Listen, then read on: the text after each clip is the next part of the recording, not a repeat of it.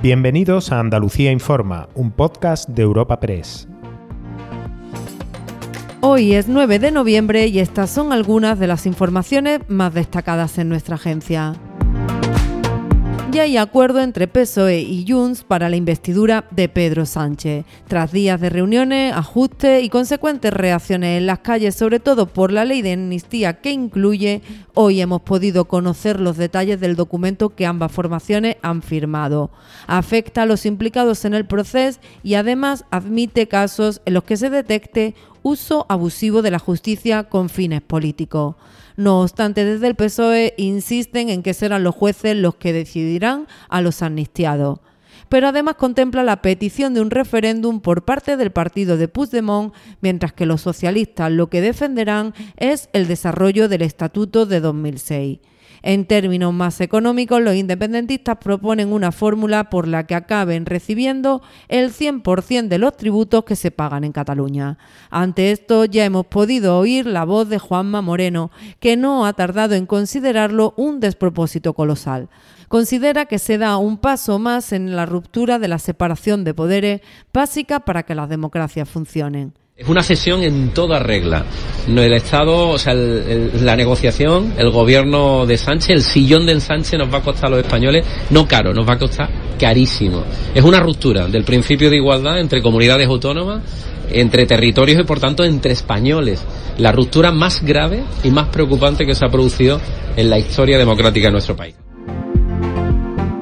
Y cambiamos radicalmente de asunto para acercarnos al mercado. El aceite de oliva sigue siendo el producto que concentra la mayor parte de los focos por el alza de su precio. La Asociación Española de Municipios del Olivo, integrada por más de 130 municipios y diputaciones de toda España, ha avisado de que los costes de producción se han disparado a más del doble, al reducirse a la mitad la producción por la sequía.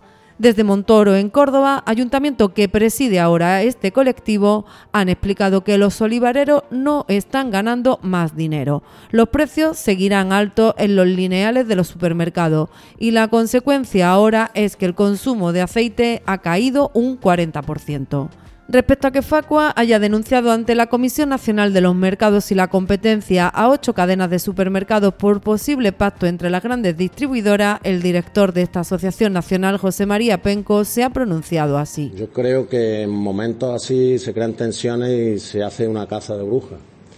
Yo pienso que en este momento ningún eslabón de la cadena de valor está ni especulando ni ganando dinero con el aceite de oliva. Eh, nosotros que muchas veces cuando el aceite está barato eh, a la distribución le, achacamos que, los precios deben de tener un valor digno, yo en este momento diría que no podemos culpar a la distribución de especulación ni de que estén generando unos precios altos. Los precios están altos porque hay escasez de productos y todos los eslabones de la cadena de valor eh, lo están sufriendo. Y cerramos este jueves con varios apuntes de suceso. En Almería se investigan dos muertes, una tras el hallazgo de un cadáver en una playa de la capital. Deberá esperarse a la autopsia para conocer las circunstancias ya que el cuerpo llevaba tiempo en el agua. También en Roqueta se analiza un atropello mortal. El hombre fallecido se encontraba en un descampado y podría haber sido arrollado por un tráiler de grandes dimensiones. En Granada estamos a la espera de la situación de la mujer apuñalada en Armilla el martes, porque sigue grave y ha tenido que ser operada por segunda vez. Y es en esta misma provincia donde ha ingresado en prisión un hombre que supuestamente disparó a un joven que iba en el asiento trasero de su vehículo, dejándolo herido de gravedad. Lo cuenta una portavoz policial. La Policía Nacional ha detenido a un varón como presunto autor de una tentativa de homicidio y tenencia ilícita de armas. El presunto autor es un varón de 26 años de edad y nacionalidad española, el cual no cuenta con antecedentes policiales.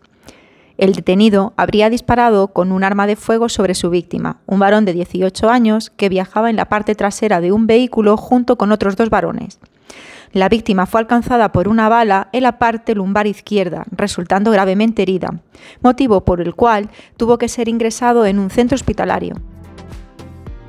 Puedes suscribirte a este programa y al resto de podcasts de Europa Press a través de iBox, Apple Podcasts, Spotify o Google Podcasts.